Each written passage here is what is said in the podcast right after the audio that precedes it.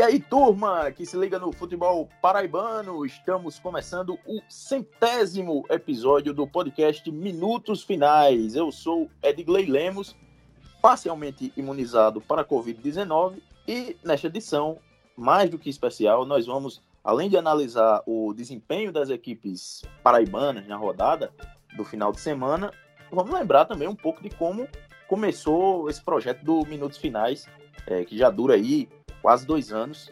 Então, queria começar já chamando o, o, boa noite, o bom dia, o boa tarde, enfim, a saudação do nosso companheiro Edson Silva. Como é que você está aí, meu amigo? Saudações, Edgley, saudações a todos os amigos ouvintes e as amigas ouvintes do, do Minutos Finais.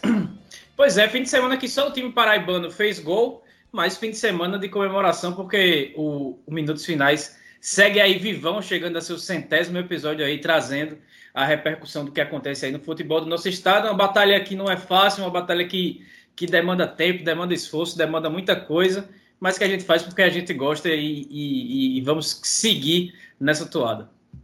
É, pois é, exatamente isso aí. Iago, tudo jóia contigo, meu amigo? Tudo jóia, Ed Lemos, tudo em cima. Na medida do possível, vamos sobrevivendo, né? E aí, mais uma vez, aqui no Minutos Finais, esse programa, é, esse marco né, de 100 episódios, uma alegria não estar dividindo com vocês. Show de bola. E, meu, meus amigos e amigas, quem é vivo sempre aparece, né? Felipe Costa, quanto tempo, meu amigo? Satisfação em reencontrar você. Fala, grande Edgley. Um abraço, meu amigo, para você, para Ellison, para Iago, para todo mundo que está acompanhando Minutos Finais. Boa noite, boa tarde, bom dia, dependendo do horário que a galera tá dando play. Estamos de volta, né? Atendendo a, a esse convite especial demais que, que vocês me fizeram para voltar a participar é, desse podcast, Minutos Finais, edição número 100. É realmente é, muita, é até emocionante para mim estar tá voltando a gravar, estar tá voltando a falar do futebol paraibano, um projeto que iniciei, infelizmente, por algumas intercorrências tive que abandonar o barco, tive que deixar vocês tocando o projeto, mas agora a gente volta para falar do futebol paraibano, dos jogos desse final de semana e, e para ter essa satisfação, né? esse prazer de, de, de gravar com, com, com, meus amigos, falando sobre o que eu mais gosto, que é futebol. E, a, e o detalhe, viu, Edgley? Também estou parcialmente imunizado, porém ainda não superei a saída de mestre do Barcelona, mas vamos lá. Tem outra pessoa que também não, não superou ainda, meu. nosso amigo Pedro Alves, inclusive, é, é, declinou de participar da, da, da, edição por conta da, desse luto. Ele está de luto, ele está realmente sofrendo. Então fica aí nosso nosso abraço, nosso nosso é, nossa nossa solidariedade. Solidariedade, exatamente. Um sentimento muito de pesar enorme por, por Pedro Alves que tanto sofre. Mas, pô, sem sacanagem nenhuma, nós é, esperamos que, que vocês gostem desse episódio que a gente preparou com muito carinho. E, é, bem, depois do, da vinheta da banda Razamato, vocês acompanham nossas análises, nosso, nossas é, sacanagens por aí também. Vocês fiquem à vontade, então, depois da vinheta da banda Razamato. Vai, editor! O podcast Minutos Finais é a nova casa de discussão do futebol paraibano você pode ouvir onde e quando quiser. Basta ir no Spotify, Deezer, YouTube ou no site minutosfinais.com.br para ficar muito bem informado com as melhores opiniões sobre o futebol paraibano.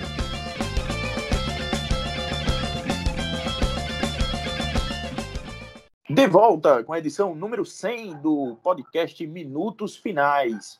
E antes de a gente começar o papo mesmo, de verdade, o ouvinte do Minutos Finais segue tendo aquele mamãozinho com açúcar, aquela doçura toda que é comprar na loja Chique Chique. Pois é, referência em produto com temática nordestina. Tem de tudo, viu, meus amigos? Tem, tem copos, canecas, camisas, garrafa térmica, tapete, um, uma infinidade de coisas. Muita coisa mesmo preparada com muito carinho por nossa amiga Priscila, que faz tudo com muito capricho.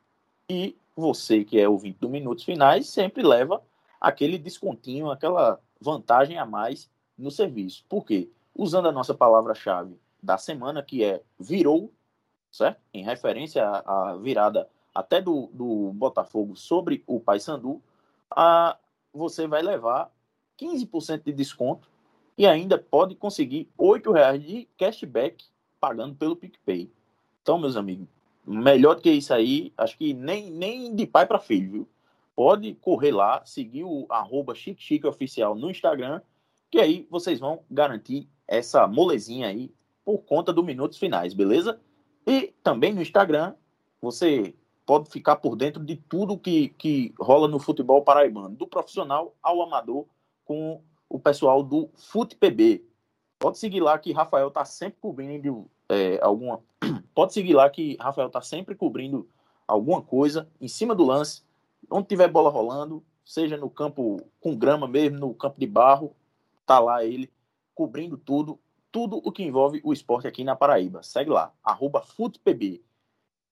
E antes de a gente também começar o debate, eu queria só fazer um, um, um a partezinho aqui, lembrar o pessoal num, é, que realmente é uma, uma, coisa que um projeto que me emociona bastante por fazer parte é, hoje bem menos ativamente, mas enfim cuidando de toda a questão da, da edição, uh, que é o, o, nosso minutos finais, né? São 100 episódios já que a gente está completando agora. É, é muito, muito bacana mesmo ter, ter feito esse, esse, esse projeto junto com, inicialmente, né, com, com Pedro, com Ellison e com Felipe, agora que tem segmento agora com, com Ellison, é, Ademar e Iago, mais à frente da, da, dos episódios, das apresentações e comentários nos episódios, e, e é, eu agora, eu e Pedro, a gente fica mais no, nos bastidores, editando, é, então, assim, queria muito agradecer a todo mundo que, que nos ouve, que compartilha o, os nossos episódios, que fazem parte mesmo né, da, da, da, da, comunidade né, de ouvintes do Minutos Finais, que estão sempre interagindo lá com a gente também, lá no, no Twitter, no Instagram. Uma galera muito massa. E é, a gente foi, foi 2020 foi difícil como para todo mundo foi, né? É, a gente parou por um tempo de, de gravar, acho que quase um mês a gente ficou sem gravar e depois, quando isso quando o futebol parou, né? Depois a gente começou a fazer umas lives, entrevistando um pessoal, é, e depois voltou o futebol. Então, assim, foi uma pegada que a gente tá, nisso aí é, há quase dois anos, vai completar agora dia 2 de dezembro, desde que a gente lançou o primeiro episódio, mas na verdade o projeto todo a gente, eu, Elson e Pedro e Felipe, a gente é, vinha conversando já desde agosto, setembro, outubro de de 2019, né, pessoal? A gente e a ideia, né, Digley? Né? A ideia era gravar presencial, né? A gente até tinha combinado Isso. com o pessoal do Razamato de ir gravar, pegar um dia na semana para gravar deles, todo mundo lá no estúdio. Já, até acho que o primeiro foi gravado lá, se não me engano. O primeiro foi, e o segundo. O primeiro e o segundo. Pronto, a gente fez até, gravou lá e depois é, não conseguiu porque veio a pandemia e acabou de vez Até que os... antes, né? era difícil era, era, difícil de bater horário né por conta das Isso. obrigações de cada um Até e tudo antes mais. da pandemia a gente já gravava online mesmo a gente já tinha entrado no modo home office antes de muita gente exatamente então assim é um, é um projeto muito que muito me orgulha né a caminhada no futebol aqui da Paraíba é, é bem longa Ellison tá aí para desde 2011 com o Voz da Torcida é, sabe muito bem disso. Felipe, desde acho que 2010, né, Felipe? Tu, tu, já atua aqui no jornalismo aqui na Paraíba. Isso, isso desde 2000, aliás, desde 2009. Pois é. Então aqui tem tem o pessoal que já dá para a gente dizer até que é mais antigo, né? Que já, já tá aí há mais de 10 anos no batente. A gente já não é mais a nova geração que a galera acha que a gente é, né? Exato, exatamente. Chamou o velho na tora, né? Mas é, tem aí, tem Elson e tem Felipe que já são mais, mais já tem mais de 10 anos aí, né, na, na estrada. Eu e Iago, a gente pegou o, o bonde andando é, é eu, eu dessa galera, da, né? Eu comecei em 2013 no Isso. Já vão aí oito anos também, né? Pois é, e aí depois me, me chamou para fazer parte também do, do Voz Torcida, junto com o Elson, com o Adriano, com o pessoal, que, que é uma das grandes escolas do jornalismo esportivo aqui hoje na Paraíba. Então, assim, é, é muito massa a gente dar continuidade, até porque é continuidade também de um projeto anterior nosso, né, que era o, o VTcast, que a gente fazia lá por volta de 2015. É, e também a gente teve que parar por conta de dificuldades técnicas mesmo, não foi nem foi nem por outra coisa, dificuldades técnicas de subir os episódios em, em algum canto. E graças a Deus a gente conseguiu superar isso tudo aí. E o Minutos Finais está rolando toda semana. Você pode, pode ter pelo menos um episódio, às vezes até dois, dependendo da rodada. Estão é, lá no seu agregador favorito. Felipe, Elson, Iago, fiquem à vontade aí. Quiser falar alguma coisa aí, interceder aí, falar mais alguma coisa, pode ficar à vontade. É massa, né? 100, 100 episódios é, é um número bem relevante para um podcast sobre futebol paraibano. Certamente foi o primeiro. E é, a gente que está começando ainda nessa cultura do podcast, já existem vários. É, muita gente em outros centros já é bem acostumada a ouvir podcast para se informar, para ter momento de lazer também, para outras coisas. E, e, aqui na Paraíba não é algo novo, né? A gente ainda está sempre muito pegado aos meios tradicionais e, e a gente vê que essa geração que é mais, nova, mais ligada a, essa, a esse tipo de conteúdo, que, que, que, também acompanha o futebol paraibano já espera, né? Chega no começo da semana, se não é na segunda de manhã, é, por motivos da gente, de compatibilidade de agenda e por outras coisas que a gente não consegue gravar, já vê alguém perguntando cadê o episódio, cadê o episódio, e aí já passou a, a, a consumir, né? É, o, o, nosso tipo de conteúdo. Então é algo que, que é bem gratificante, como eu falei lá atrás.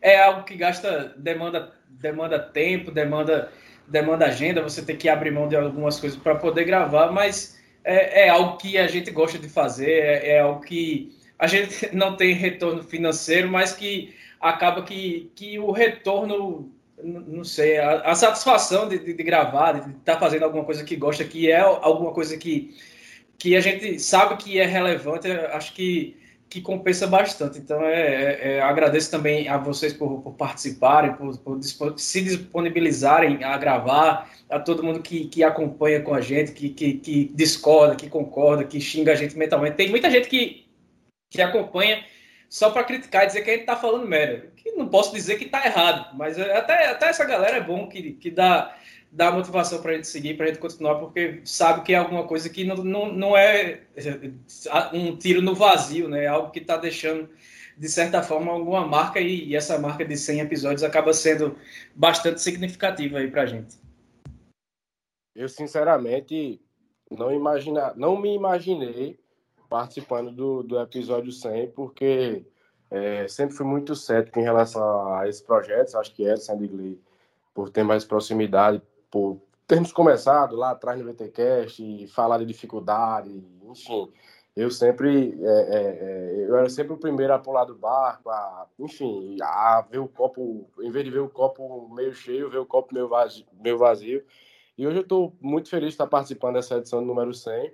É, como eu disse, não me imaginava, mas Edson resumiu muito bem. Podcast é isso, é, é uma coisa que nós, paraibanos, é, precisamos é, fomentar no torcedor, no, no, no, ouvinte do rádio, no torcedor de Twitter, na galera de, de, que acompanha tempo real, fomentar essa, essa prática gostosa, saborosa que é, é acompanhar podcast, escutar podcast, para que a gente possa é, é, também sentir nessa, nesse feedback, nessa motivação, é, essa sendo repetitivo, essa motivação de produzir também conteúdo e bom conteúdo que imagino eu, nós temos.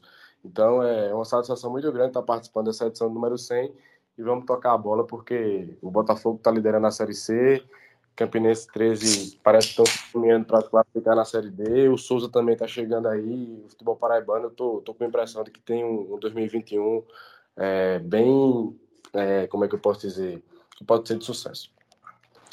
Edson falou aí do pessoal que nos escuta, e abri uma latinha agora, lembrei de quem? De Pereira, Pereira lá do, do Baião de Dois. A turma sempre grava é, tomando uma, uma cervejinha e tal. Mandar um abraço para ele, que é um, também um dos grandes parceiros nossos aí.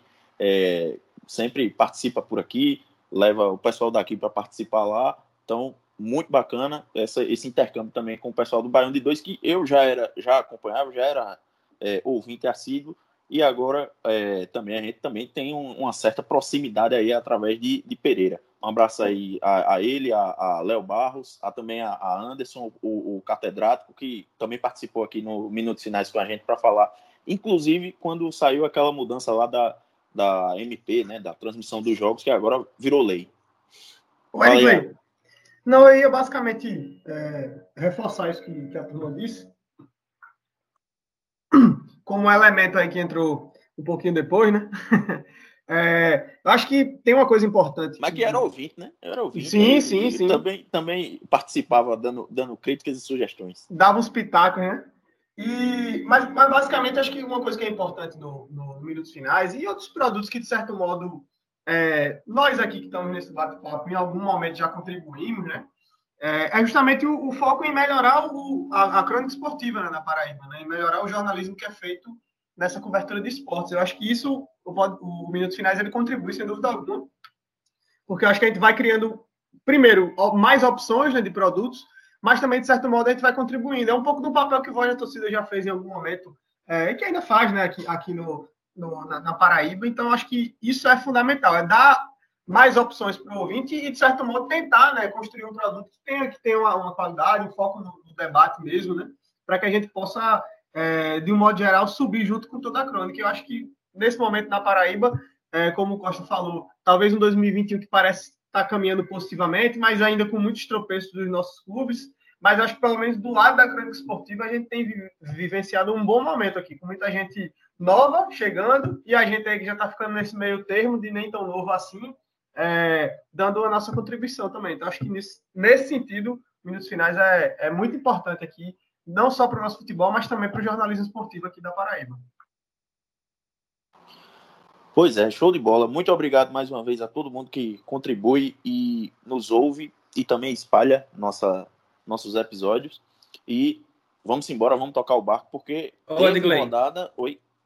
Antes de, de, da gente seguir, também agradecer muita gente que participou direta e indiretamente, e quem participa diretamente desde o começo também é Ana Flávia, né, que é responsável pela, pelas artes, pela identidade visual do Minutos Finais, foi grande incentivadora lá no início, então é bom deixar registrado também que não são não só não somos eita não somos só nós que, que, que, somos responsáveis por isso tem muita gente por trás também exatamente tem os, tem os parceiros Ana, também né os parceiros e parceiras também que apoiam né exatamente que, toda essa turma é muito importante agradecer demais a Ana que ela é quem exatamente como o Elson falou, é quem foi quem criou essa identidade visual nossa aí. Ficou bacana demais. É muito elogiada por, por todo mundo que, que nos acompanha. E também, né, mandar um abraço para ela, porque ela é a, a grande arauta do, do, das boas notícias, né? Ela é quem traz as notícias boas de doses de, de vacina chegando aqui na Paraíba. Então, quem quiser ficar ligado, só seguir Ana Flávia Nóbrega lá no Twitter, que ela, que ela tá sempre trazendo boas notícias é, doses de esperança para todo mundo a partir do Twitter. Beleza, galera? Uh, vamos começar, vamos começar né, o debate sobre a rodada, porque teve, teve muita bola rolando. Uh, algum, alguns jogos nem com tanta qualidade assim, outros com, com é, resultado até positivo para o futebol paraibano. Mas uh, queria começar já pelo jogo é, que rolou mais cedo, né? Que foi o, o Central e Souza jogando lá em, em Caruaru. Uh, Elson, queria saber de você, bicho. Do que você viu lá na partida. É, o Souza, apesar de estar ali, né, na cola do, do 13, que é o quarto colocado agora do, do grupo 3 lá da, da Série D, é, tem condições de seguir sonhando?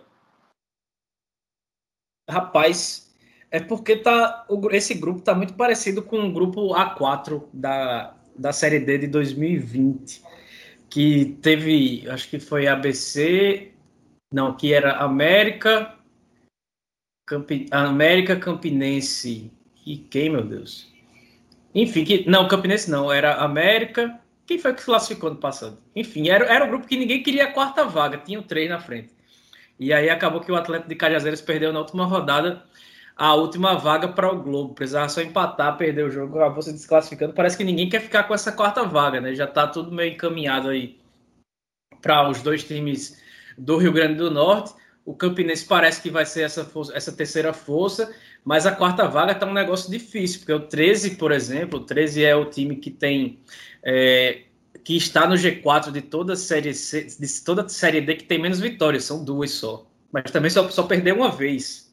Então, é, é, é até interessante como o, o, grupo acaba sendo bem desnivelado.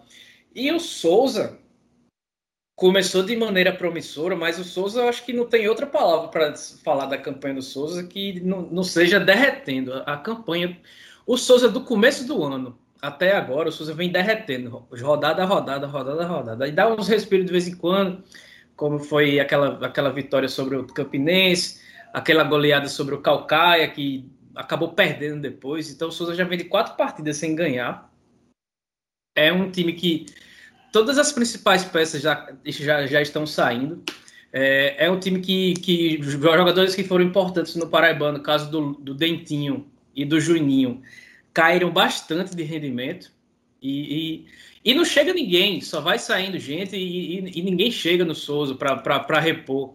Conseguiu contratar o Adriano Napão, que fez dois gols contra, contra o Calcaia, mas ainda assim é, foi, foi só aquilo, parecia que não ia o Tarcísio chegou para repor a saída do Natalício, a saída não, né? A perda do, do Natalício por lesão, mas também foi embora para ser reserva de Santa Cruz e ninguém chega. Então é um time que cada vez você vê é, a relação para os jogos, escalação e relacionados, cada vez tem menos jogadores.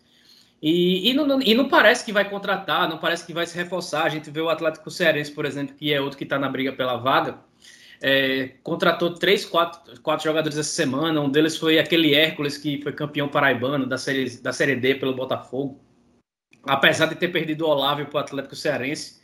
Mas, honestamente, eu não vejo, não. Não, não, tenho, não vejo o Souza com futuro para brigar aí. Agora, agora tem isso. O desnível é. O, o nivelamento é muito baixo, então pode é. ser que. Oi. O Olávio foi para que time?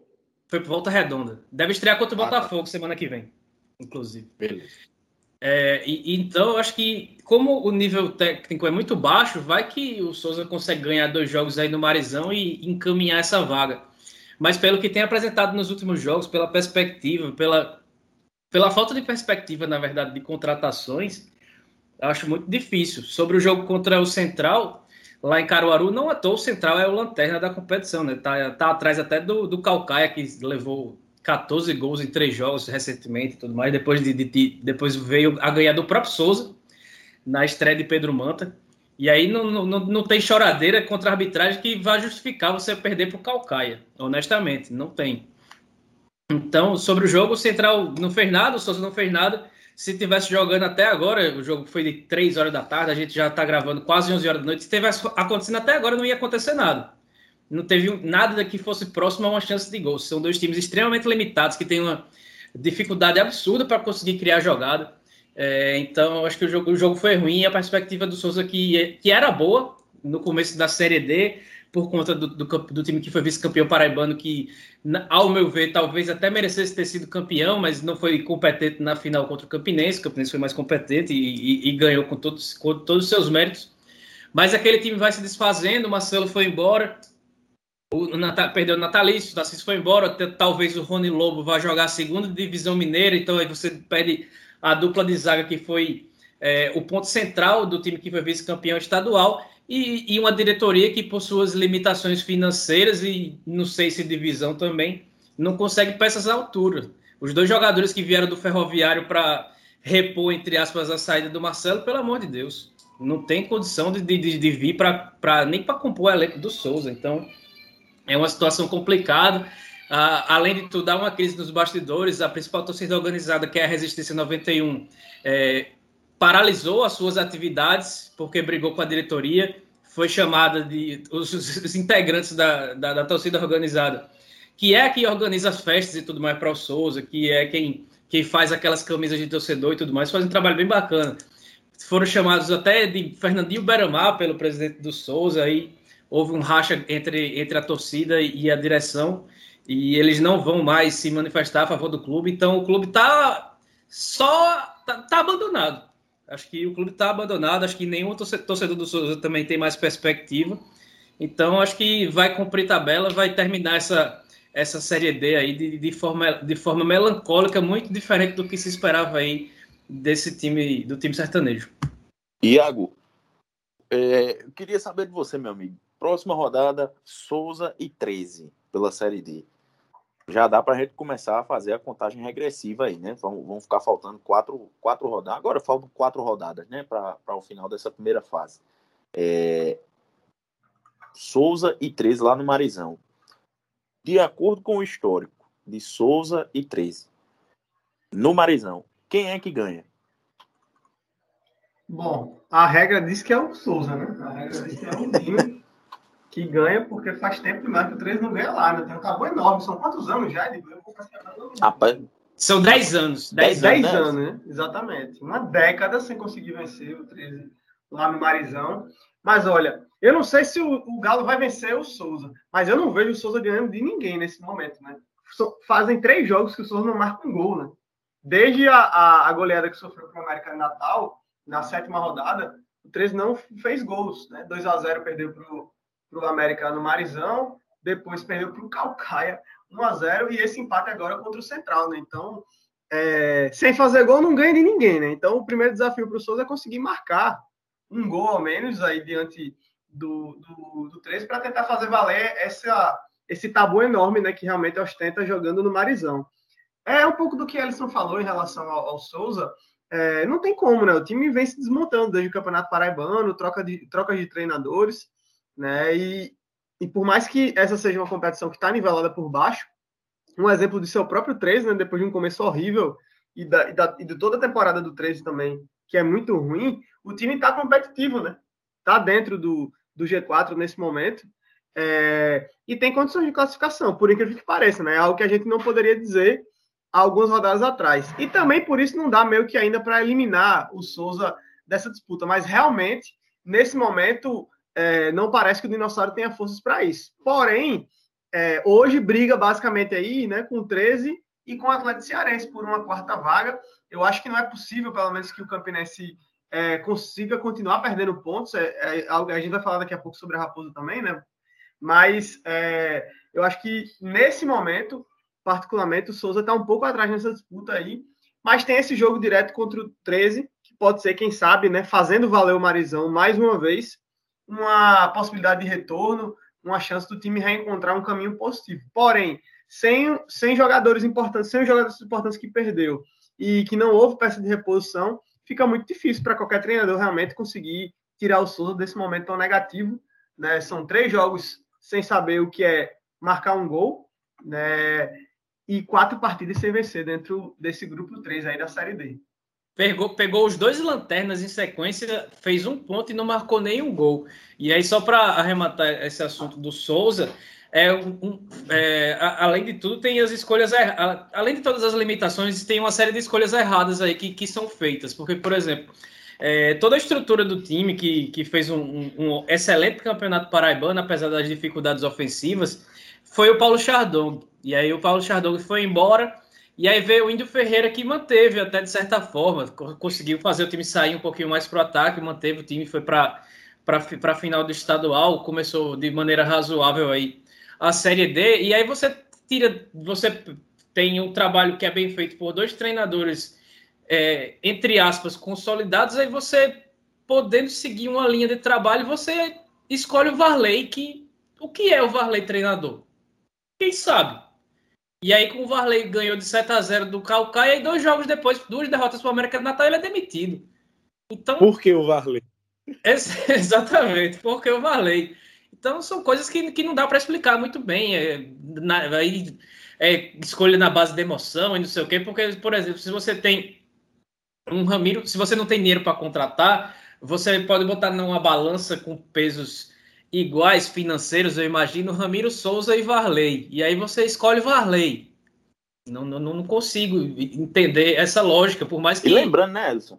Lembrando Até... que já era uma opção de, de Aldeone, era uma escolha de Aldeone desde de... antes do início do Paraibano, né? Levou o balão é nacional, FDA... aí fez aquele Paraibano Isso. pro nacional e aí você leva ainda para o time. Aí... E, e, o Souza, e o Souza era uma equipe que estava é, se demonstrando muito forte defensivamente, né? Nunca foi um time primoroso ofensivamente. Então faria muito mais sentido, por exemplo, você trazer um, como essa opção que o Alisson trouxe aí, é uma possibilidade, claro, a gente está só ventilando nomes, né? mas um, um, perfil mesmo como o do Ramiro faria muito mais sentido para aquela lógica. Era um cara que conseguiria, por exemplo, manter o que tinha, né? E o Varley acabou meio que bagunçando tudo. É, uma opção quis mexer na, na, forma de jogar da equipe é, e acabou dando tudo errado, né? Mas aí já pegando também, acho que é importante a gente fazer esse contrapeso, né? já pegando um time um pouco desmontado, né? Acho que essa, a saída do Marcelo, depois o, o próprio o próprio meio campo, né, que foi para Santa Cruz, agora me fugiu o nome dele. Tarcísio. O Tarcísio que já chegou, né, para ser um cara para resolver, depois de algumas saídas, é, também já vai embora. Né? Acho que desde que o Natalício se contundiu, o Souza não encontrou mais é, é, uma, uma, centralidade ali. Realmente era um pivô é, defensivo da equipe, né? um cara que conseguia manter uma estrutura. Desde, desde, desde a, a, lesão do Natalício, eu vejo que o Souza é, tem perdido realmente o seu principal foco, que era um sistema defensivo muito forte. Pois bem, ô Felipe, ainda falando de, de Série D, o que é que você pode me falar aí de Campinense e 13, né? Porque é, se na próxima rodada o Souza pega o Galo, antes o Galo teve que enfrentar a Raposa, e aí, meu amigo, mais um 0 a 0 né? Igual no, no, na primeira oportunidade em que os times se enfrentaram nessa Série D. É, o que é que você pode nos trazer de detalhe desse jogo aí? É, primeiro eu acho que o, esse grupo 3 da Série D tá, tá com duas vagas muito bem encaminhadas, ABC e América, e aí vão ficar Campinense, 13, Souza e Atlético Cearense, pela ordem, é, brigando pelas outras duas vagas, com uma leve vantagem para o Campinense, que dos quatro últimos jogos tem três em casa contra Souza Central e Calcaia. Só viaja agora para Natal para enfrentar o América. Então, teoricamente, a Raposa pode beliscar nove desses 12 pontos restantes a disputar e aí carimbar sua passagem para a próxima fase. Isso teoricamente, porque na prática tem sido muito irregular o desempenho do time de Raniel Ribeiro, que tem recebido reforços nos últimos jogos, seja jogador saindo do DM, seja contratação é, sendo colocada em condição de jogo. É, não gostei do clássico de hoje, achei um jogo de um time com medo do outro, apesar de que o Campinense é, tentou manter a sua postura de, de, de, de, posse de bola, de sair construindo o jogo desde Mauro Iguatu, naquele, é, naquela saidinha futsal chata pra caramba, né? Acho que o Raniel se inspira no Fernando Diniz, não sei. Mas tem, ele tem um modelo. Calma, Arnaldo. Respeita, calma, Arnaldo. E, e ele respeita muito esse modelo de, de jogo, só que o Campinense está tá, tá, tá sem profundidade, está sem é, é, um setor ofensivo mais efetivo, mais eficiente. E o 13 do Elton Fajardo, acho que, que segue uma linha é, não tão regular, mas é uma linha que, que vem apresentando uma, performance melhor a cada rodada. Eu acho que o treinador conseguiu, o treinador mineiro conseguiu dar uma organizada no 13. As informações de bastidores é de que financeiramente, não nos pergunte como, é, talvez com algum empréstimo, enfim, algum, alguma injeção financeira de, de, de algum colaborador, mas parece que nos bastidores, nesse aspecto financeiro, a coisa tem, tem se, se organizado mais, e isso naturalmente se reflete dentro de campo, com a contratação de um treinador competente que é, tem bons trabalhos recentes para mostrar, com a contratação também, contratações pontuais de alguns jogadores, e aí naturalmente o time acabou se encaixando melhor e vem apresentando isso rodada a rodada, embora é, hoje eu, eu, tenha percebido o 3 ainda também,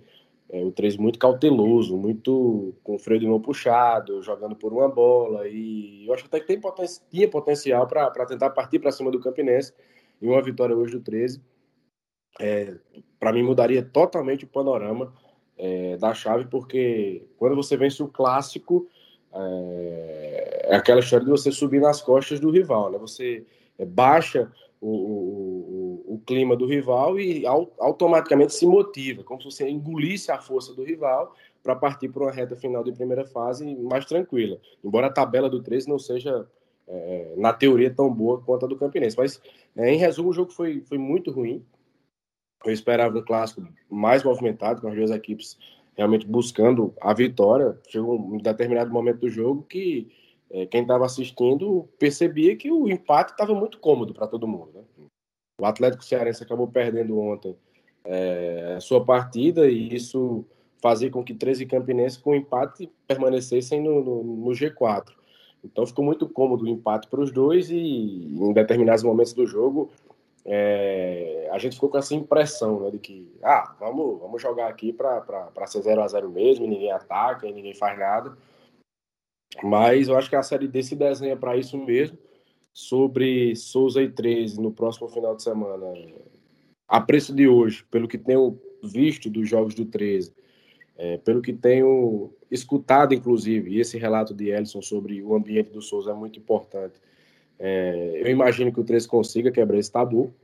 É um jogo de fundamental importância para para as pretensões alvinegras de se classificar. Tem que vencer o Souza jogando lá no, no, no Marizão, porque vai afastar o dinossauro dessa zona de G4 e, e vai se estabelecer dentro do, dos quatro primeiros colocados. Já o Campinense pega o, pega o Central, depois vai pegar o Souza, quer dizer, tem a obrigação de fazer seis pontos jogando no Amigão, para chegar aos 21 e encaminhar de vez essa, essa classificação para a próxima fase.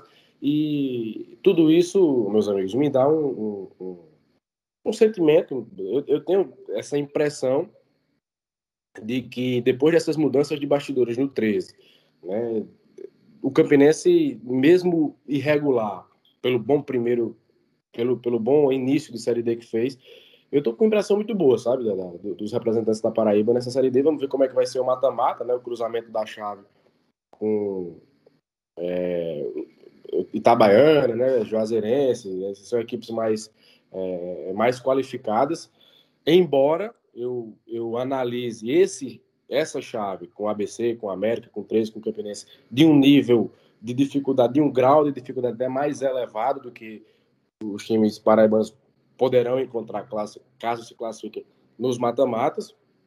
Mas, enfim, eu estou com uma impressão muito positiva, sabe? Muito boa, muito... Estou é, muito entusiasmado com, com, com, a Paraíba na Série D. E uma pena que os três, a preço de hoje, não consigam se classificar juntos, né?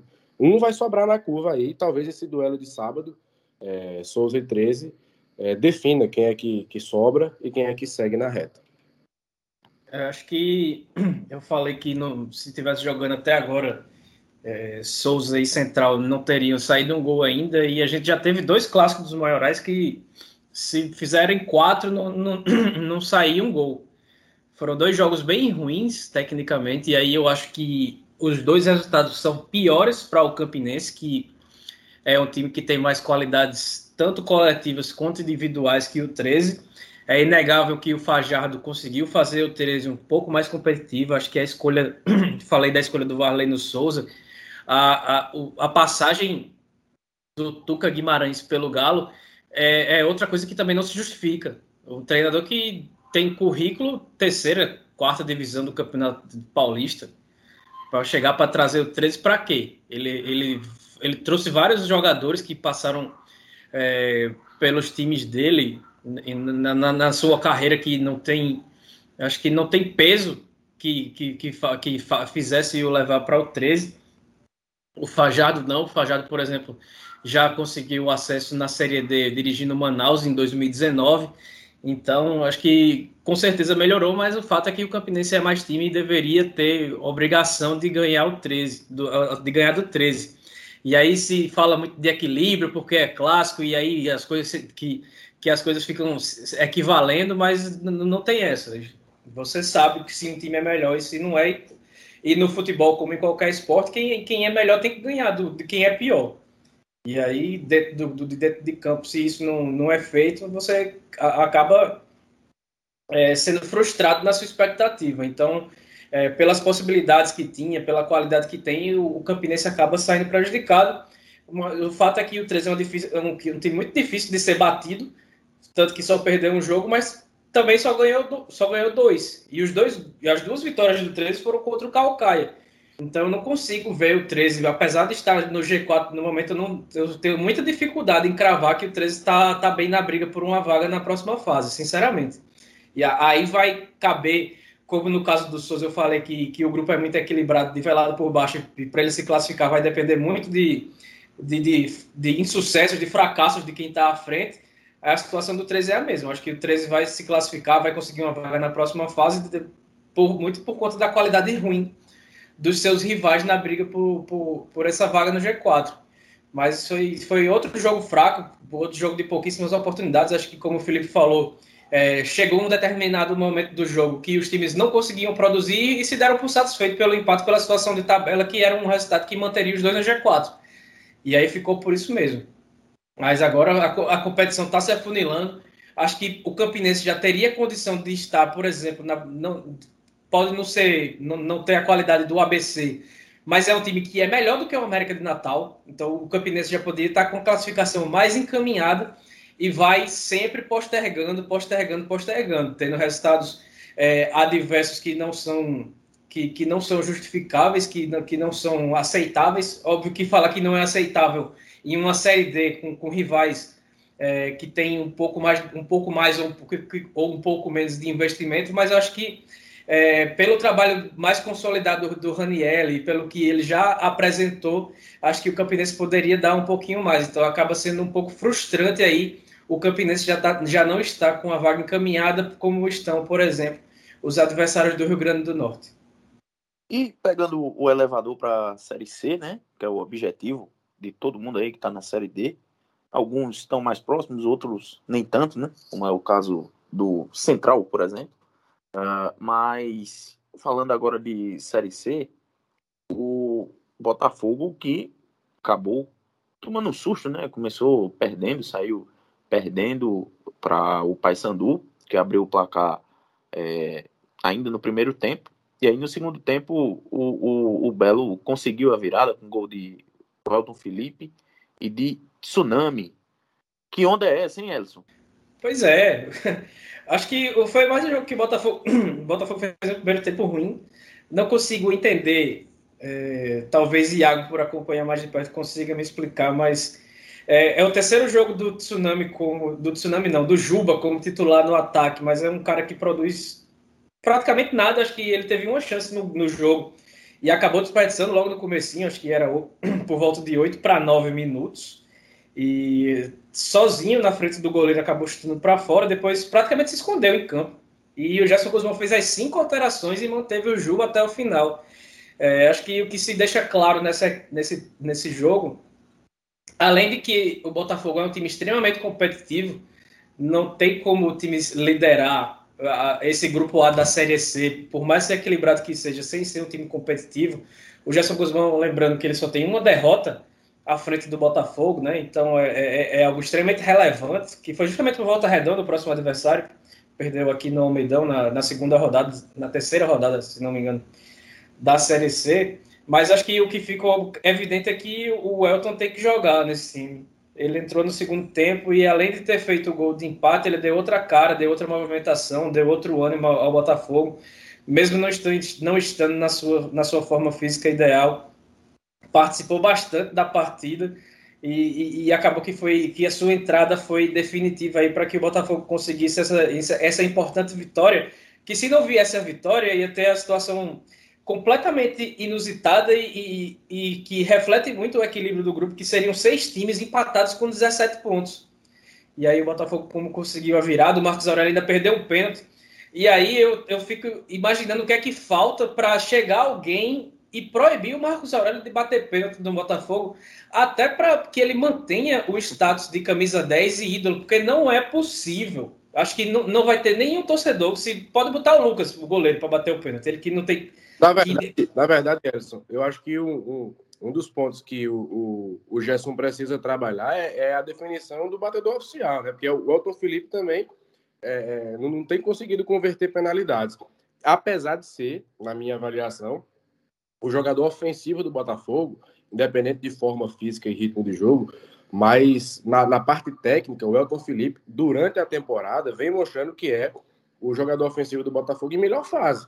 Isso. Só quem faz gol praticamente no setor ofensivo do Botafogo é o Elton Felipe. A gente viu isso hoje quando ele entrou. O, o, o, o panorama do Botafogo, tático e técnico, de ímpeto, de vontade, mudou completamente. Exato. E aí acho que não, não, não tem nenhum torcedor do Botafogo que se não se o, se o Gerson Guzmão definir que é o Lucas o goleiro, o goleiro que vai ser o batedor de pênalti, que ele não tem confiança no gol, imagino que não tenha confiança também para bater pênalti. Mas ninguém vai questionar se ele for bater pênalti no lugar do Marcos Aurélio, porque quando o Marcos Aurélio vai para a bola para bater um pênalti, eu acho que a reação do torcedor do Botafogo já é de lamentar, esperando que ele vá perder. Então, acho que ninguém questionaria, ah, porque sempre tem muito disso. Não, o jogador mais caro, o jogador que está há mais tempo, o camisa 10 tem que bater pênalti. Acho que no Botafogo seria um favor ao Marcos Aurélio e ao torcedor do Botafogo que ele não fosse bater pênalti. E aí acho que, que fica só essa, essa, essa, esse parêntese aí para uma ótima vitória, uma excelente vitória, uma vitória maiúscula contra um adversário bastante difícil, que vai ser um dos times que vai brigar pela vaga até a última rodada. A exibição do primeiro tempo foi muito fraca, mas mudou de panorama no segundo com a entrada do Elton Felipe. E aí eu acho que, que o parêntese sobre essa reação no segundo tempo. E o importante lembrar também que o Elton não vai jogar contra o, Volta Redonda, ele foi suspenso pelo terceiro cartão amarelo. E aí o Gerson Guzmão vai ter que sair reinventar. E eu acho que também não cabe mais espaço para o Juba jogar. Ele teve uma sequência de três jogos em que não produziu quase nada. Então acho que, que, que o Gerson tem que procurar alternativas aí, porque é um time muito competitivo, mas ele ainda carece de evolução nessa parte ofensiva de criação de jogadas. E era isso que eu ia, que eu ia já emendando, Edson. Você já antecipou um pouquinho do que eu ia perguntar a Felipe. Felipe, de, do que você tem acompanhado desses dos jogos né, do Botafogo, comentando, principalmente lá na, na CBN João Pessoa, é, esse time do, do Gerson, né, ele é muito seguro defensivamente tal, tanto que é, acho que Iago depois pode até me confirmar, mas é, pelo que eu vi aqui, fazendo até uma breve pesquisa aqui para o roteiro do, da, da edição 100, o Botafogo é hoje, ao final dessa rodada, 11 a equipe de melhor defesa na Série C, somando os dois, os dois grupos. São seis jogos, seis gols tomados em, em 11 partidas.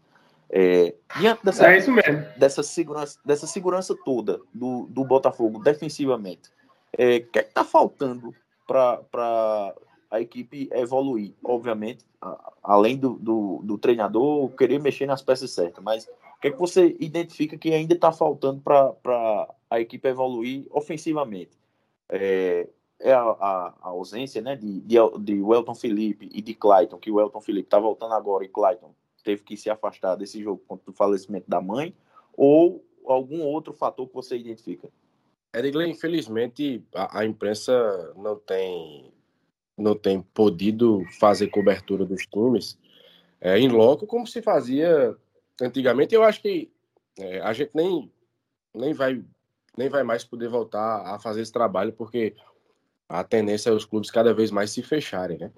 E aí, quando você não consegue acompanhar o trabalho do treinador no dia a dia, é, comentar em cima de performance de jogo é, é, é um tanto quanto arriscado para se fazer qualquer tipo de, de, de, afirmação. Então, eu não conheço o trabalho do dia a dia do, do Gerson Guzmão, mas imagino é, que defensivamente é, é, um trabalho muito bom e ofensivamente ele não está conseguindo fazer o Botafogo ser efetivo. E aí o, vem, a, vem a pergunta: por quê? Porque Marcos Aurélio está é, tá numa péssima fase e, e, eu acho que já passou da hora de, e alguém chegar para ele e dizer, ó. Oh, essa segunda, essa segunda passagem dele toda, né, no, no Botafogo tá o bem. Seu, o, seu, seu, nível, o seu nível para a Série C não tá, não tá legal não, tá, cara? Repensa, treina mais, melhora teu condicionamento físico, é, enfim.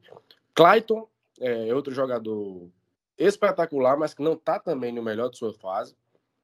É...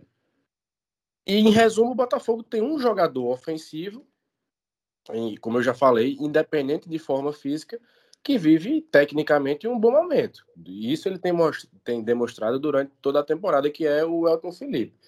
Então, é, é, é, a despeito do, do, trabalho que é desenvolvido durante a semana pelo Gerson Guzmão, algumas peças ofensivas do Botafogo, e aí eu não estou colocando nesse, nesse pacote os recém-contratados, mas não enfrentam fases que a gente possa dizer, possa classificar, possa definir como, como fases boas.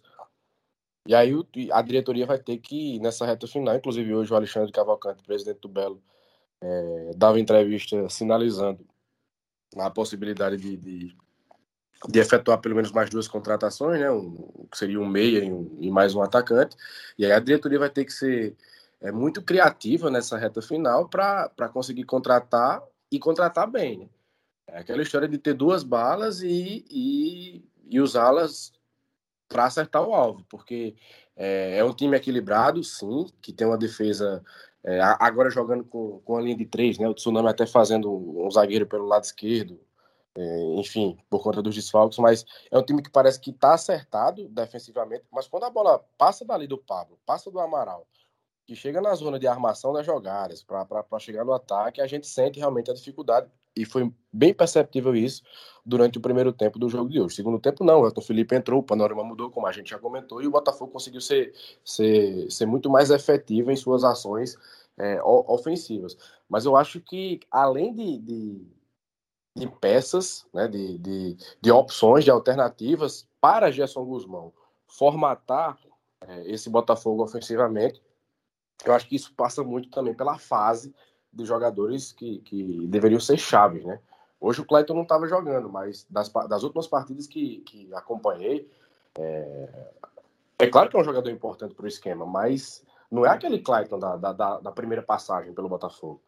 Então não é um jogador que está numa fase é, que, que, possa contribuir para uma boa produção do time. A mesma coisa o Marcos Aurélio, né? Acho que o Marcos Aurélio até, o Marcos Aurélio até no, no Campeonato Paraibano já se percebia que não ia ajudar. E está se comprovando. Está ficando no banco, quando entra, ajuda muito pouco. Inclusive, hoje perdeu o pênalti.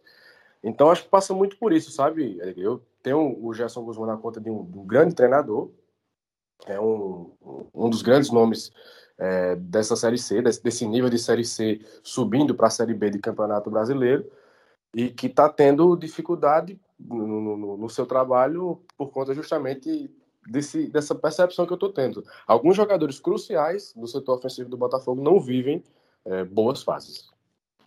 Iago, você que é o, o setorista, o homem que é, traz as boas novas para os torcedores do, do Botafogo lá na Rádio Tabajara e também no Jornal União. É, quem são esses, esses dois nomes aí que, que Alexandre Cavalcante é, mencionou que pode ir atrás? Você já tem alguma informação aí? ou de algum, de algum desses reforços aí que chegaram na última semana? Cara, não sei, não sei ainda. É, já tem algum tempo que o Botafogo está no mercado buscando um meia, né, como o Costa falou, um cara para chegar para disputar essa posição aí, que em tese né, seria do Marcos Aurélio, depois seria do Clayton, né? Hoje quem está ocupando essa função é a esquerdinha, mas é, ainda não sei quem é, quem é esse atleta. Já tem pelo menos um mês que o clube está no mercado buscando, e é um pouco disso que o Felipe falou também. É, precisa acertar os tiros, né? E por isso também é, não se confirmou ninguém, porque a diretoria está realmente buscando alguém que possa vir aí com a margem de erro menor, né? Não tem 100% de contratação nenhuma, mas que possa vir com a margem de erro menor. E aí o time sempre buscou também um atacante, e eu sei que busca também um lateral direito, né? Porque depois que o Rodrigo Ramos pediu a rescisão, ficou só o, o Sávio né, ali na ala. Tem uma opção que já foi utilizada, que era o próprio Pablo, mas o, a, a, equipe está ainda com um número de volantes reduzido. Né? Hoje o Bruno Menezes voltou, estamos gravando o podcast aqui no domingo, né, em seguida aí da rodada. É, o Bruno Menezes voltou, né, foi a opção do banco, acabou não, não jogando. Chegou o Tinga também, que já fez a estreia. É, então, talvez aí o Paulo possa ficar realmente com uma opção para lateral, já que o setor está um pouco mais preenchido agora, né? Então, mais nome mesmo, não sei. Sei que, de fato, sim, a diretoria já procura, há algum tempo, inclusive, por novas contratações, mas o mercado está muito complicado e o Botafogo não tem muito recurso, né? Então, realmente, é difícil encontrar um jogador que seja bom, que venha para resolver e que, ao mesmo tempo, esteja dentro daquilo que o clube hoje tem condições de pagar, né? E eu não vejo essa diretoria, é, aí a, a, tendo o Alexandre como presidente, né? fazer um movimento, é, digamos assim, meio kamikaze, né? Porque tá bem, enfim, tentar trazer alguém de todo jeito, e aí isso acabar gerando algum tipo de desnivelamento financeiro, né? Quebrar um pouco dessa, dessa austeridade aí que o clube tenta manter, né? Então, basicamente é isso. Sobre o time, se você quiser também que eu fale, é, hoje acho que o Edson jogou um ponto positivo, ele me perguntou isso, né, sobre Juba, né? Eu também não entendo, porque o Juba é titular. Eu achei até que hoje foi um dos melhores jogos dele, por incrível que pareça. Acho que até, até tentou se movimentar um pouco, mas é realmente é, fica abaixo. Gostei do primeiro tempo do Ederson também, acho que se movimentou, tentou algumas tabelas, mas o time realmente estava muito encaixotado ali na marcação do Paysandu. E hoje ficou mais uma vez claro né, que o Elton é, como o Costa falou, é o melhor jogador ofensivamente. E aí acho que, digo mais, acho que o Elton Felipe e o William Machado são os dois melhores jogadores do Botafogo ao longo de toda essa temporada. E hoje foi um dia importante porque é, o time jogou sem o Machado, né? E era uma preocupação que se tinha, porque ele realmente vinha sendo o jogador mais constante, né? Durante toda a temporada e só tinha desfalcado o Botafogo, se eu não me engano, em uma partida. É, então, realmente havia uma, uma preocupação em relação a como é que ficaria o balanço defensivo sem a presença do William Machado. É, e quando entrou o Tsunami, é aí que todo mundo ficou assustado mesmo, né? Porque é um cara que vem falhando em alguns momentos, né? Especialmente é, defensivamente. É um jogador que tem limitações, né? Mas que fez uma boa partida defensivamente e fez o gol, né? Conseguiu o gol da vitória. É, daquelas coisas que o só futebol é capaz de fazer, né? O imponderável realmente atuando. E aí vai lá o Tsunami e me faz esse gol de cabeça que garante uma vitória muito importante para o Botafogo, mas muito importante mesmo. Né? O time chega a 19 pontos. É, basicamente, né, para uma conta é, pegando a média de, de, campeonatos anteriores, né? Com 26 em tese dá para entrar, mas acho que o grupo está bem competitivo nesse sentido. Vejo aí, é, de repente, essas equipes que estão mais abaixo ali, Altos, Floresta, Chapecoense e o próprio Santa Cruz, perdendo mais pontos para esse grupo de cima. Então, acho que a conta é 28 pontos para passar, e aí o Botafogo agora precisa de mais 9, né? Tem ainda sete rodadas, então 9 em 21 dá para ir buscar. O Botafogo tem uma tabela que é acessível, né? Tem esse próximo jogo contra o Volta Redonda que é bem complicado. Foi é, um dos dois times que conseguiu vencer o Botafogo, né? Só o Volta Redonda e o Tom fizeram isso. O Tom Benz naquele jogo que a gente lembra foi o, jogo das falhas, né? Do, do goleiro Juan. Mas depois o Botafogo pega Floresta em casa, né? Vai enfrentar o Altos fora de casa, mas é um jogo, é um adversário que é acessível, né? E aí depois pega o Tom Benz, mas é no Almeidão esse jogo. E aí um jogo complicado. Manaus, por fim, pega Jacuipense no Almeidão e o Santa Cruz. Se bem que o Santa Cruz deu uma reagida, né? Mas em tese, o Santa Cruz obrigando para fugir da degola ou já rebaixado. Então é um calendário aí, de certo modo, acessível, onde o Botafogo já tem uma gordura boa, né? É só não vacilar mais. E tem, em tese, também condições de, de, de melhorar ainda, né? Porque tem peças que podem chegar, tem jogadores que ainda estão no departamento médico que estão voltando, né? O, próprio Elton Felipe acho que já volta a ser titular. Aliás, não vai poder, né? Porque foi suspenso. Então é um pouco de azar, né? Porque realmente é um cara que está precisando de sequência. Acho que teria essa oportunidade depois do jogo de hoje. Mas terá o Elton depois desse jogo contra o Volta Redonda. E tem o retorno do Clayton. Enfim, acho que o Botafogo é, faz um campeonato muito sólido. E realmente, nesse momento, não tem como não elogiar o trabalho do Gerson Guzmão. Com as peças que tem, Botafogo tem um time muito limitado, mas muito limitado mesmo. É, mas que conseguiu realmente o Gerson fazer dessa equipe com muitos problemas, lesões desde o começo do ano, mas fazer do Botafogo um time muito competitivo, muito difícil de ser batido, né? E que está é, sendo aquela equipe copeira. Né? Hoje foi um jogo muito do time copeiro, né? Porque fez um primeiro tempo frágil é, e na segunda etapa conseguiu fazer o suficiente para vencer. Poderia até ter ampliado, mas aí o Marcos Aurélio batendo o pênalti, a gente já sabe como é que é o resultado. Né? Só, só para só concluir também, o Botafogo tem, tem uma marca importante que é, não perde desde o dia 3 de julho, né, que foi a derrota para o Tom Benz fora de casa. Então, é, é, eu acho que o trabalho do Gerson Guzmão, em termos de resultado, com uma derrota só desde que assumiu o time, e muito por conta das falhas do Juan no, jogo contra o Volta Redonda, ele, em termos de resultado, ele é inquestionável. O time é líder, o time não perde, o time é bastante competitivo, leva pouquíssimos gols, mas é, como ele já tem uma base pronta, aí você sempre espera que, que o trabalho siga evoluindo, né? E aí, apesar da, da limitação de peças, do elenco, do elenco curto e, e, e, limitado, como bem falou o Iago, mas eu acho que ainda dá para fazer um pouco mais. Então, acho que é, é, é, um, é um excelente trabalho, o credencia como ótimo treinador, como um, grande, um dos grandes treinadores que passou pelo Botafogo recentemente, mas acho que ainda fica faltando um pouquinho mais.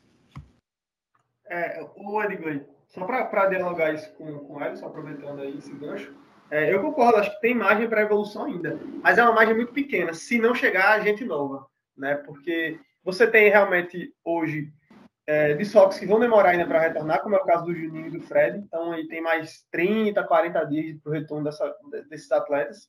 Então, não tem muito que você planejar com eles aí, basicamente, até o final da, dessa, prime, dessa, dessa primeira fase da competição. Né? Tem o Clayton para voltar, que A gente sempre fica esperando do Clayton algo mais, ele ainda não mostrou nesse retorno, como o Felipe Costa também falou, né? Muito longe daquele Clayton de 2019. Mas é, eu acho que sim, há margem para melhoria. Mas eu só vejo realmente o Botafogo ter um desempenho ofensivo muito, muito melhor é, em caso da chegada de, de, de, novos atletas. E a gente precisa lembrar também que o Gerson Guzmão nunca foi, né, na, na, história dele como treinador, ele é sempre um cara caracterizado a ter times muito sólidos, né? Mas não times que fazem muitos gols ou que, que, que apresentam um volume de jogo tão grande assim.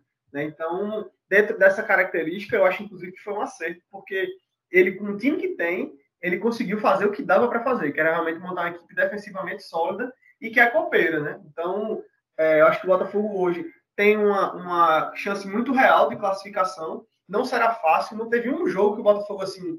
Eu, acho que a única partida que o Botafogo realmente venceu é, com margem, digamos assim, que, que realmente apresentou futebol é, acima foi no jogo contra o Altos, né, que foi no Almedão. Inclusive, foi a primeira vitória né, da equipe é, na Série C. Mas desde, desde então, são sempre jogos muito duros, né, empates, jogos ruins de, de se assistir, inclusive né? Partidas meio lentas e tudo mais. Diz aí. Eu acho, que, eu acho que aquela vitória do Botafogo contra o Paysandu no, no, no primeiro Sim, turno, bem lembrado, perdão. Também foi, também foi, uma boa partida, né? Que, que... Isso, isso, isso. Não, inclusive eu esqueci mesmo dessa partida aí, porque eu falei até que o Altos tinha sido a primeira, mas não, foi o Paysandu. Mas foi um jogo meio fora da curva, né? Porque o time vinha mal, é, aquela coisa do, do Paraibano, aí teve um empate é, na estreia contra o Ferroviário, e aí fez aquele jogo contra o Paysandu, marcando em cima, né? Mas aí na partida seguinte já perdeu para o Volta Redonda, né? Então acho que, mas mais bem lembrado, Felipe. Acho que, pronto, acho que esse jogo contra o Paysandu e esse jogo contra o Altos foram jogos onde o Botafogo sobrou. Hoje, por exemplo, contra o mesmo Paysandu não sobrou, né? Mas, mas jogou melhor e mereceu vencer. É, mas é um pouco disso. Eu, eu acho que o Botafogo não tem grande margem de melhora, mas tem um pilar defensivo que é muito importante. E para essa Série C, da forma como ela está sendo é, conduzido até aqui, eu acho que isso é, se o Botafogo conseguir, conseguir manter o que tem hoje, é suficiente para avançar de fase. Né? Se melhorar, aí a gente já começa a falar sobre outras possibilidades e expectativas.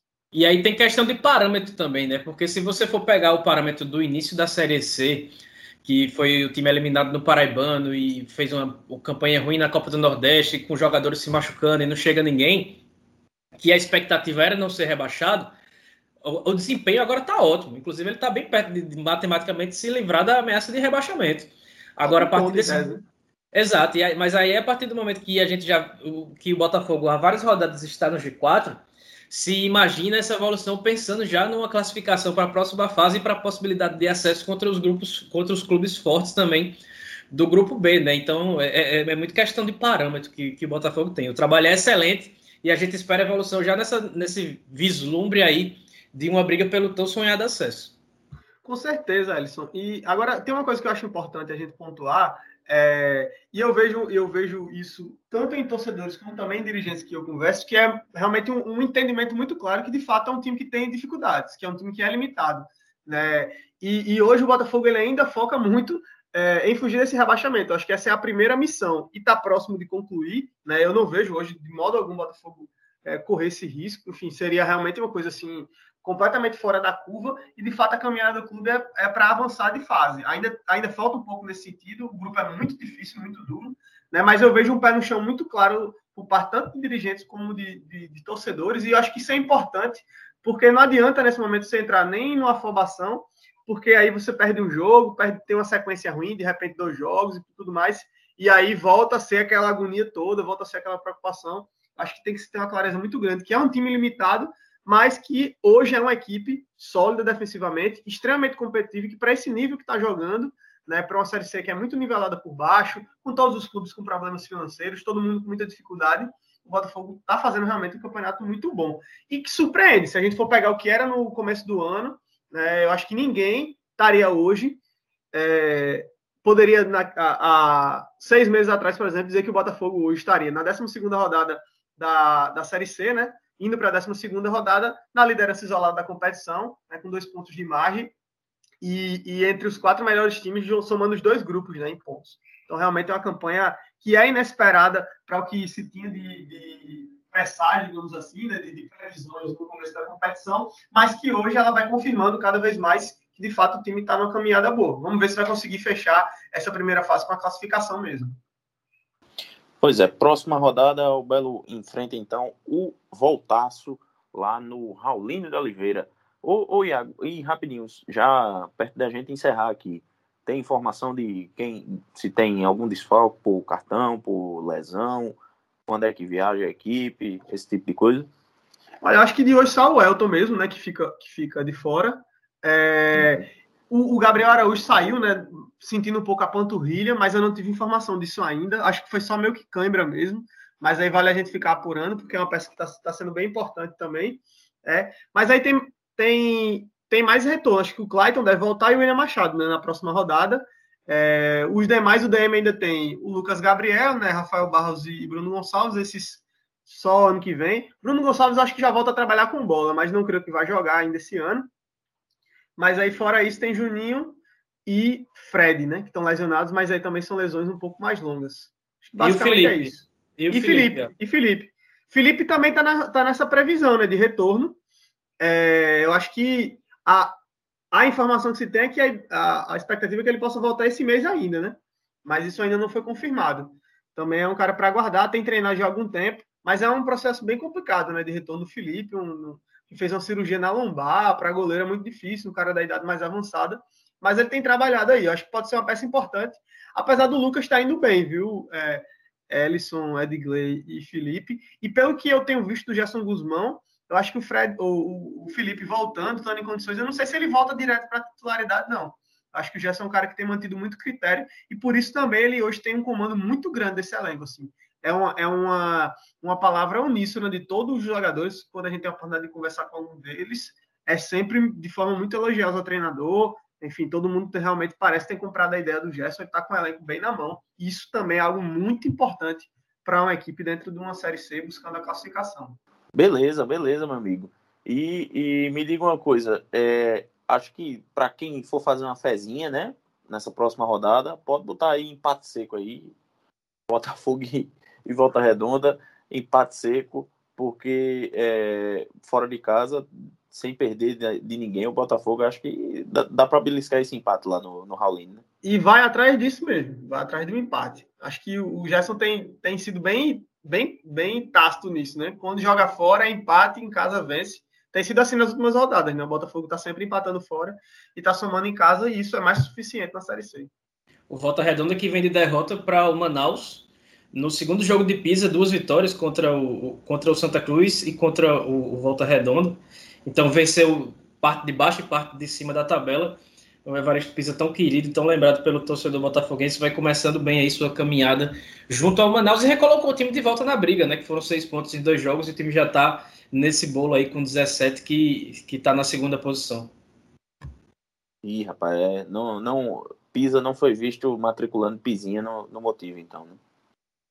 Foi não. E na 16 rodada eles se reencontram, né? Acho que vai ser um embate interessante essa volta do Pisa é, ao. Vai ser o jogo, acho que vai ser lá em Manaus, né? É, vai ser lá. Então não vai ser o Almeidão, mas um jogo contra o Botafogo. Então acho que vai ser um, uma história interessante também da gente ficar vendo. E ele que não saiu mal, né? No, do Botafogo. Mas acabou tendo muita dificuldade, mas parece que, como o Alisson falou mesmo, no Manaus ele tá caminhando aí bem, pelo menos nesse começo de trabalho. Beleza, meus amigos e amigas do Minutos Finais, queria agradecer mais uma vez a audiência de todo mundo, mas antes queria agradecer primeiro a, a disponibilidade e, é, enfim, a, a, a, parceria de Ellison, de Iago, de Felipe. Considerações finais aí de cada um de vocês, amigos. Valeu, Edgley. Satisfação toda minha é, de estar participando mais uma vez de uma edição do, dos minutos finais. Não tenho acompanhado o futebol paraibano é, com um olhar mais atento, como os companheiros Elson, como, como Iago, até como você mesmo, Edgley. Mas sempre que, que, que posso, estou aqui fazendo minhas análises, né, minhas, minhas contribuições sobre nossos representantes e o sentimento que eu tenho sobre a Paraíba na Série D tá, tá, tá bem ampliado no que diz respeito à terceira divisão. O Belo tá bem, eu acho que a Paraíba pode fechar o ano de 2021 com resultados históricos, é assim que eu espero. E assim como eu espero também, de repente, voltar a, a contribuir aqui com, com os minutos finais, deixando um abraço para todo mundo que está escutando e um até breve. Não, tranquilo, tranquilo, Felipe. As portas estão sempre abertas aqui no, no Minutos Finais, você sabe muito bem disso. E, Elson, aquele abraço, viu, meu amigo? Um abraço, Edgley, Felipe, satisfação mais uma vez gravar com um amigo, ao Iago também, que agora é titular e dessa nova formação do Minutos Finais. agradeço a todo mundo que acompanha a gente, que vai dando força, que vai dando aquele feedback bacana e a gente vai se encontrando por aí. Mandar um abraço também para Ademar Trigueiro, né, que é, também faz parte da, da nova formação do Minutos Finais, está afastado, inclusive da, da gravação online, por, por conta da Covid. Ele testou positivo, mas está se recuperando bem é, espero que em breve esteja de volta aí aos, aos afazeres. Se recupere logo aí, viu, Ademar? Porque estamos tá, aí é, é, chegando com vacina para também vacinar o seu bracinho, que é de, de jovem. Ele que é jovem, mais jovem certamente do que eu ou que Iago. Iago, um abraço, meu amigo. Valeu, Ed. Massa demais esse nosso bate-papo. Costa, meu irmão, um abraço grande para você. Né?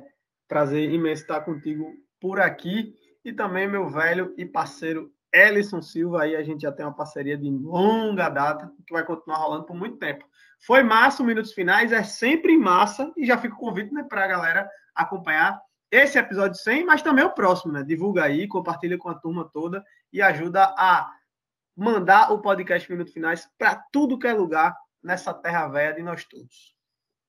Pois é, você que no, nos escutou, pode compartilhar aí com, com os amigos no WhatsApp, no grupo do, do bairro, no grupo do pessoal que discute o futebol paraibano, futebol nacional também pode mandar. E você que, que ainda não nos segue, pode nos acompanhar lá no Instagram e no Twitter, arroba minutos, underline, finais, também no nosso, nosso Facebook, facebook.com barra.